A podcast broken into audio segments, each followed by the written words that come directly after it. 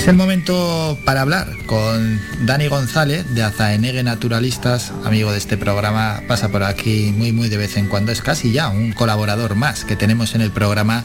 Y queríamos charlar con él antes que vuelva a Cabo Verde, donde estará un mes, donde ya estuvo allí en el país caboverdiano trabajando sobre el terreno y antes de marcharse, porque luego la conexión con él allí ya lo probamos alguna que otra vez, no era la mejor, así que antes de que Dani marcha, eh, marche para allí, vamos a hablar con él. Dani, buenos días. Hola, buenos días Álvaro. ¿Qué tal? ¿Ya todo preparado para volver?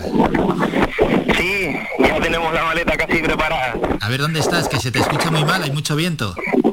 Sí, voy a buscar un poquito de soco porque me coge en el sureste y hoy tenemos bastante viento. A ver si ahora me escucha un poquito mejor. Sí, sí, no, ponte, ponte a resguardo porque casi casi en cualquier punto de nuestra isla, con el temporal que tenemos, eh, el viento está soplando muy muy fuerte. Bueno, ya lo ha hecho este fin de semana y es, incluso la Agencia Estatal de Meteorología nos deja aviso, no solo costeros, aviso de riesgo por viento para hoy, incluso hasta para la jornada de mañana. A ver, sí, ya se parece, parece que ya se escucha mejor, Dani. Te preguntaba que si ya todo preparado. No, pero el que no nos escucha ahora es el propio Dani. Dani, ¿nos escuchas?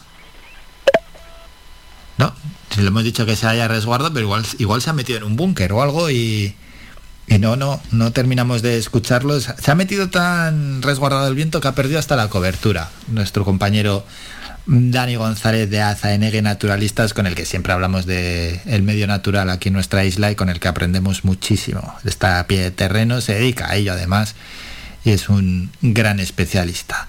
Vamos a ver si cogemos un término medio, ni con tanto viento ni sin cobertura.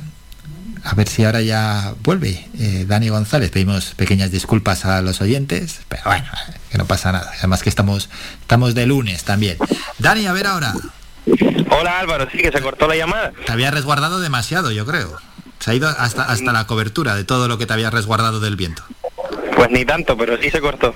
Bueno, que ¿cómo va todo ya previo al viaje a Cabo Verde? Muy bien, eh, terminando con los últimos flecos por aquí para ir tranquilitos para allá y, y con muchas ganas y mucha ilusión. Esta vez que toca un mes o así, ¿cuánto tiempo era? Nos vamos prácticamente todo el mes de marzo, desde el día 2 hasta el día 26. Hmm. Bueno, marcháis, es decir, este miércoles y si volvéis antes de que termine el mes. ¿Cuáles son los objetivos esta vez? Pues como te comentaba el otro día, eh, durante octubre y noviembre estuvimos colectando muestras en el campo, pero con algunas especies no, no pudimos traernos todo el material que hacía falta porque no habían florecido o no habían fructificado. Entonces ahora vamos a, a recortar esos flequitos que nos quedaron. Bueno, a la vuelta ya hablaremos de cómo ha ido todo por allí y a ver qué, qué, más habéis aprendido. La verdad es que a la vuelta de ese primer viaje de Cabo Verde fue bastante interesante lo que nos comentó Dani, no solo porque nos hablaba del medio ambiente, sino también de la propia sociedad caboverdiana, sus formas de vida, etcétera, cómo encontró pues ese país allí. Dani, vamos a ir ya con algún tema concreto con nuestra isla y con nuestro archipiélago. Vamos a hablar del Alcaraván. Antes de nada, introducimos el tema. Sí, bueno, te propuse hablar del Alcaraván porque, como sabes, hace un, unos poquitos días lanzamos una nota de prensa eh, en la que alertamos de, de, la situación, del declive de las poblaciones de esta especie en la isla y me pareció interesante comentar un poquito más, ¿no? Eso es. Bueno, eh, comentar cómo es la especie, el alcaraván, para que el, el oyente pueda hacerse una propia visión. Pues el alcaraván es un ave bastante conocida, por lo menos yo creo que la mayor parte de los oyentes eh, saben cuál es su aspecto. Uh -huh. eh, es un animalito que mide bueno, un poco no, menos de... No confíes mucho sí. tampoco, ¿eh? que para ti todo pero... es muy cercano, muy natural, pero igual luego no, si por preguntas por ahí te sorprendes. Por eso vamos a hablar de, de él, del alcaraván, como si no se conociese, ¿no? Como decía, es un, un ave típica de ambientes abiertos, eh, que pueden ser hábitats esteparios, eh, estos llanos eh, terrosos, pedregosos o, o, arenales que nos encontramos cerca del litoral, principalmente en el sureste de la isla, o también en ambientes agrícolas, ¿no? que ya pueden ser eh, terrenos frecuentemente roturados o herbazales. Se me ocurre que, por ejemplo, una de las poblaciones que a más altitud tenemos en la isla está en la mesa de Acusa, en Artenara, o la Vega de las Cruces, también en el municipio de Artenara. Eh, como digo, es una de, propia de ambientes abiertos, este tipo de hábitat es de los que mayor transformación han sufrido en la isla y eso ha provocado pues grandes cambios en, en las poblaciones de, la especie que sufre un montón de amenazas. Hmm. Una especie, bueno, estas aves protegidas, ¿no? Que está bajando el número, el censo. Sí, eh, como explicamos en la nota, nosotros participamos en 2012 en, en, un estudio sobre el estado de las poblaciones del alcaraván en la isla de Gran Canaria y bueno, ya en aquel momento detectamos que había muchas amenazas pesando sobre la especie. Desde ese, desde ese instante eh, hemos seguido censando eh, algunas de las poblaciones más importantes de la isla y lo que hemos hecho es confirmar la tendencia aquella que se empezaba a, sospechar, ¿no? Y, hemos visto eso, que está descendiendo de una forma muy alarmante el número de animales en, las poblaciones más importantes que tenemos en Gran Canaria. ¿Cuáles son los motivos? Los motivos son muchos. Eh, básicamente todos tienen que ver con la destrucción o la degradación del hábitat y eso ocurre de muchas formas. Eh, por un lado, en, el sureste, de la localidad que nombraba, eh, la instalación masiva y prácticamente sin ninguna planificación de plantas fotovoltaicas y, parques eólicos ha arrasado con zonas muy importantes para, para el animalito eh, luego en el Valle de la Aldea, donde también nos encontramos con otra de las poblaciones importantes en la isla, pues la extracción de áridos en el cauce del propio barranco, que es el hábitat principal de, del alcaraván en ese valle, les ha hecho mucho daño. Eh, y por otro lado, vinculado también a las plantas de de producción de energía, nos encontramos con los tendidos aéreos para la distribución de esa energía, ¿no? Y la, la colisión en esos, en esos cableados es una de las principales causas de muerte. Por otro lado, eh, en todo este en todo este ambiente del sureste que está mm, muy urbanizado y que soporta una, una presión enorme de la población, pues las molestias en las áreas de descanso, de alimentación y de cría cada vez son más frecuentes. Eh, algo que mucha gente no posiblemente no es consciente y, que causa un impacto muy muy grande sobre el alcaraván son los paseos de forma desordenada por todas estas llanuras, eh, muchas veces acompañados de mascotas el alcaraván es un ave que nidifica en el suelo, prácticamente no construye nidos, sino hace un pequeño cuenco eh, que, para el que a veces utiliza a lo mejor algunas cagadillas de conejo y, cuatro piedritas y ahí deposita pues entre uno y dos huevos eh, que son muy vulnerables, ¿no? Y así desaparecen muchas nidadas o muchos pollos después de, de haber nacido porque durante los primeros días de vida pues son son muy vulnerables también. Claro, es que a ras de suelo no es lo mismo que en altura, lógicamente, claro. Claro, las amenazas se, se multiplican. Eh, estas aves hasta no hace tanto, pues, pues apenas sufrían molestias en, en todas este área, que tenía muy poquita población, y en muy poquito tiempo pues la, se ha urbanizado de una forma totalmente desmesurada y eso está causándoles un daño tremendo. Hmm. Y si no se, si no se actúa pronto para proteger las pocas zonas que le van quedando donde donde hacer vida de una forma más o menos tranquila, eh, es posible que en pocos años estemos hablando de la extinción del alcaraván en Gran Canaria. ¿Y estas aves esteparias en nuestra isla tienen algún depredador natural?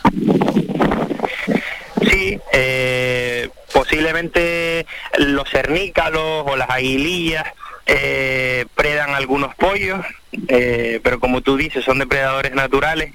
El principal problema, y que se me estaba escapando, es la, son los depredadores introducidos, ¿no? Principalmente los mamíferos introducidos, como pueden ser gatos, que predan sobre, sobre los pollos, incluso sobre los adultos, ratas, predan también sobre huevos, y es posible que en algún caso sobre pollos. Los ratones también pueden ser capaces de depredar sobre huevos. Eh, los erizos, que es un animal que se ve siempre como muy tierno y inofensivo, también es un depredador de huevos importante. Y ahora recientemente pues tenemos la llegada de la culebra real de California, que también debe estar causando impacto en, en, las, zonas mm, donde donde más animales eh, hay concentrados, ¿no? Me refiero a la culebra. Lo tiene todo la culebra. Sí, sí, la culebra es, eh, la verdad que es un animal admirable como cualquiera de los otros que he citado, pero fuera de su hábitat está claro que causa unas transformaciones enormes que van a perjudicar a otras especies, de eso no, no hay duda. No hay manera, ¿eh? Con la culebra. Mira que, bueno, se está trabajando desde la administración para eh, intentar reducir el número, pero es muy complicado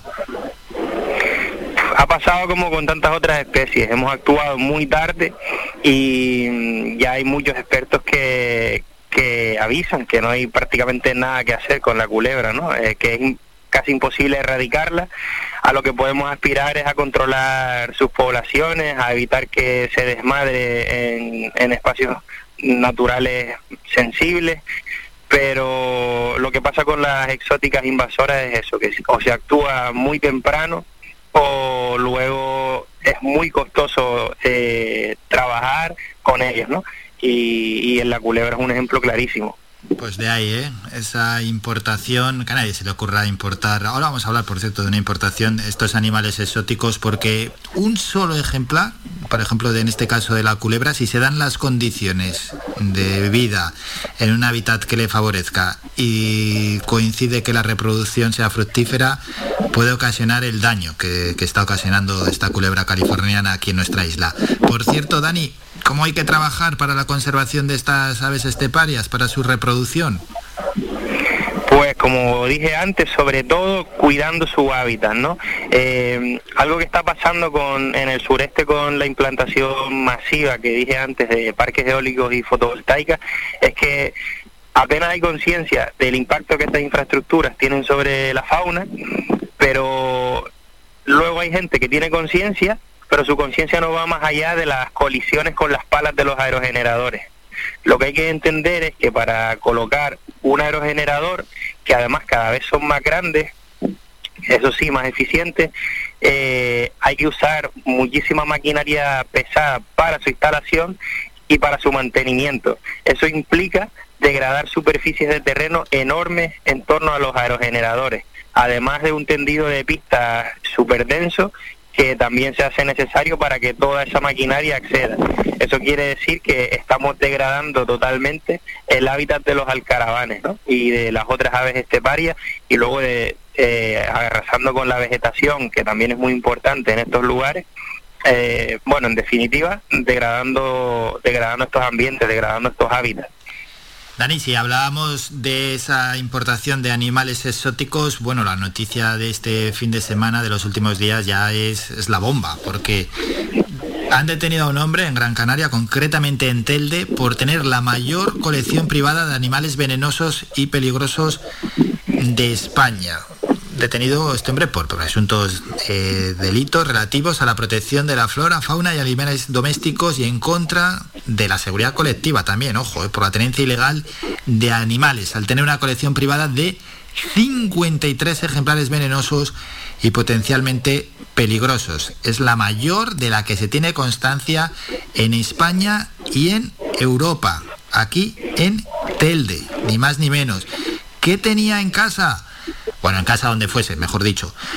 Eh, una tortuga alligator, un monstruo de gila, un lagarto cocodrilo chino, varias especies de caimanes, un cocodrilo enano africano, dos pitones, una tarántula chilena, una de patas rojas, eh, cobras, víboras. ¿Qué tenía este hombre allí? Bueno, y más serpientes, Dani. Esto es un escándalo es un disparate. Sinceramente no es algo que me sorprenda porque debe ser que como yo me muevo en este mundillo, soy consciente de que eso pasa y eso ocurre y lo que me sorprende es que por una vez se actúe y, estas personas pues tengan consecuencias. Bueno, estará por ver si al final pagan con las consecuencias, pero, pero no sorprende, es desconocido, hay un tráfico de especies exóticas enorme, hay un mercado negro que cualquiera puede comprobar entrando un momento en internet y pinchando cualquier especie que se le ocurra, va a encontrar el mercadeo de, esas especies y, la verdad que es una pena, debería haber muchísimo más control sobre, sobre estas conductas y, y deberían haber castigos ejemplares para estas personas que saben perfectamente que lo que están haciendo eh, es peligroso, es perjudicial para nuestro entorno y está prohibido. Sí, que tiene que haber castigos muy ejemplares, ¿eh? porque ojo que algunas especies de las que estamos hablando son venenosas y que, que, pueden causar directamente la muerte, no solo ya si se escapan el problema del medio ambiente que pueden generar, sino directamente en caso de atacar a una persona podrían causarle la muerte. Sí, ya es grave que casi de forma involuntaria ocurra lo que está ocurriendo, que a través de nuestros puertos están llegando en, la mercancía con que, con que se mueven esos lugares especies muy peligrosas, de invertebrados sobre todo. Pero bueno, ocurre de una forma involuntaria y porque está el volumen de mercancías que desgraciadamente se hace imposible eh, controlar eso al detalle. Eh, pero que esto ocurra de forma consciente y provocado por personas que lo hacen de esa forma tan irresponsable, la verdad que es todavía más triste. La verdad es que sí, y bueno, viendo lo que tenía esta persona, asusta, asusta, asusta y mucho. Esos 53 ejemplares venenosos y potencialmente peligrosos para, para la vida humana, que en caso de, de, algún ataque, pues ese veneno para el que no haya antídoto de alguno de estos animales podría incluso hasta causar la muerte de, de la persona que fuese atacada. Bueno, increíble noticia y lo que nos han transmitido, que no, no había constancia ni en España ni en Europa de semejante colección privada de ejemplares venenosos y altamente peligrosos. Bueno, Dani, que no te quitamos más tiempo. Deseamos que vaya todo bien en el viaje, que en Cabo Verde se den las condiciones que podáis trabajar y luego ya a la vuelta, para finales de marzo, principios del mes de abril, volvemos a hablar para ver cómo ha ido todo por allí. Dani, cuídate. Un saludo como siempre, que vaya todo bien. Muchas gracias Álvaro, un abrazo, hasta luego. Somos la mejor información, música y entretenimiento. Las mañanas de Faikán.